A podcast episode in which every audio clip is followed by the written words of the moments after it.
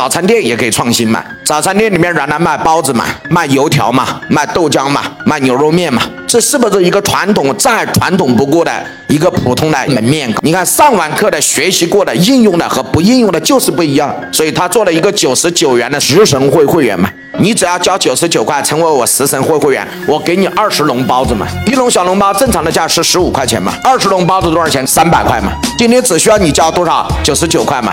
等于把这个包子给你打三点三折嘛，他每一天都用的是新鲜肉在做的包子啊，所有的东西都是童叟无欺，包子也很好吃，你平时也经常来买，那这样的话打三点三折的包子，要不要办一张九十九块钱的卡？那很多人就办了嘛。那请问一下，早餐是不是只吃包子啊？这不是嘛？人这个东西很奇怪的，就是再好吃的东西连吃三天，他都想换个口味儿。那你要是这里的会员，天天去他的这个早餐店，那你可能就会消费他后单的什么豆浆啊、油条啊、牛肉面呢？至少我用九十九块，是不是锁定了你二十笼包子？通过这个包子不赚钱，把你引到他的包子店，然后呢变现后端的东西。大家老板一定要记住话：千金难买头一次。